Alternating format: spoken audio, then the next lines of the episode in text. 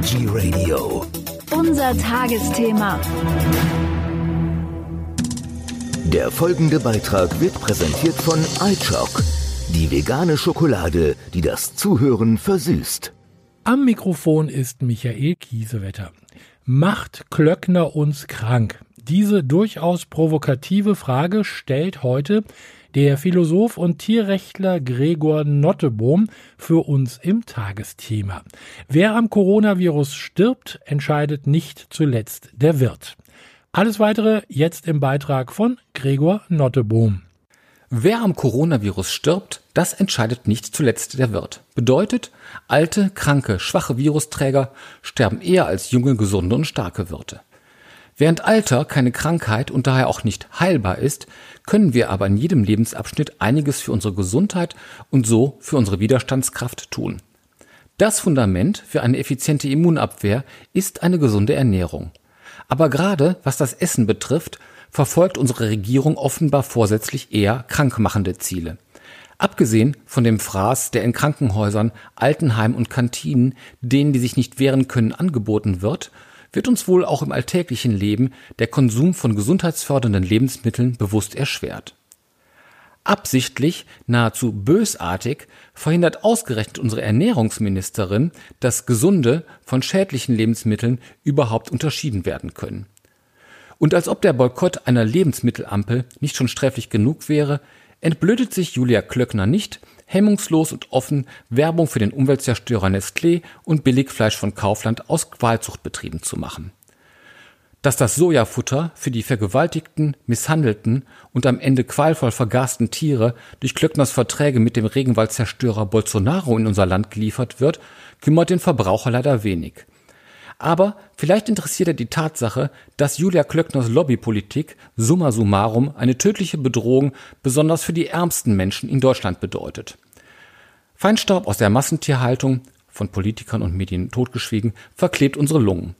Antibiotikaresistente Keime aus der Tierzucht machen das Überleben im Krankenhaus zum Glücksspiel.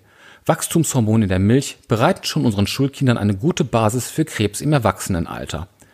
Wer sich mit Tierqualfleisch aus dunkelhaft, zudem mit konventionell angebautem Obst, Gemüse oder Getreide versorgt, erhält heimlich und ungefragt einen Giftcocktail aus Glyphosat, Pestiziden, Herbiziden, Fungiziden und Neonicotinoiden.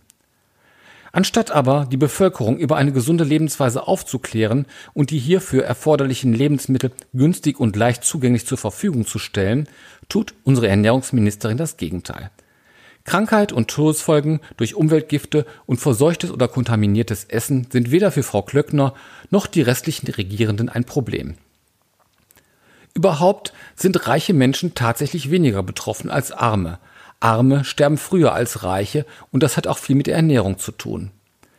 Angesichts der Lobbyarbeit unserer Regierung kann man unschwer erkennen, dass diese Ungleichbehandlung durchaus gewollt ist. Wie ließe sich sonst erklären, dass Preiswert nahezu auch immer ungesund bedeutet?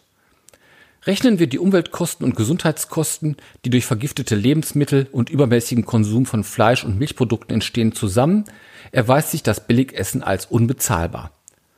Sollte nicht eigentlich preiswerte und gesunde Nahrung für alle das Ziel einer Ernährungsministerin sein? Stattdessen fördert Julia Klöckner mit aller Kraft die Gewinnmaximierung der milliardenschweren Fleisch-, Milch- und Düngemittelindustrie. Es bleibt aber ein Trost. Zu guter Letzt kann sich wenigstens auch die Pharmaindustrie freuen, dass ihr Bedarf an unheilbaren Krankheiten, Zoonosen und Pandemien auch für kommende Generationen gesichert sein dürfte. Wer am Coronavirus stirbt, das entscheidet nicht zuletzt der Wirt. Ähnlich wie unsere Regierung Tiere als Vieh, Schlachtmaterial begreift, bewertet sie die Menschen als Wirte, Trägermaterial für Viren. Aber wer sich trotz Corona nicht nur als Wirt für ein Virus verstehen möchte, sollte spätestens bei den nächsten Wahlen überlegen, in wessen Hände er die politischen Entscheidungen über seine Gesundheit und auch seine Widerstandskraft legen möchte. Macht Klöckner uns krank? Diese provokative Frage stellte Philosoph und Tierrechtler Gregor Nottebohm für uns heute im Tagesthema. Vielen Dank dafür. Der Beitrag ist vorbei. Die Lust auf Schokolade noch nicht? Kein Problem. iChock Nachschub gibt's im Bioladen und bei DM.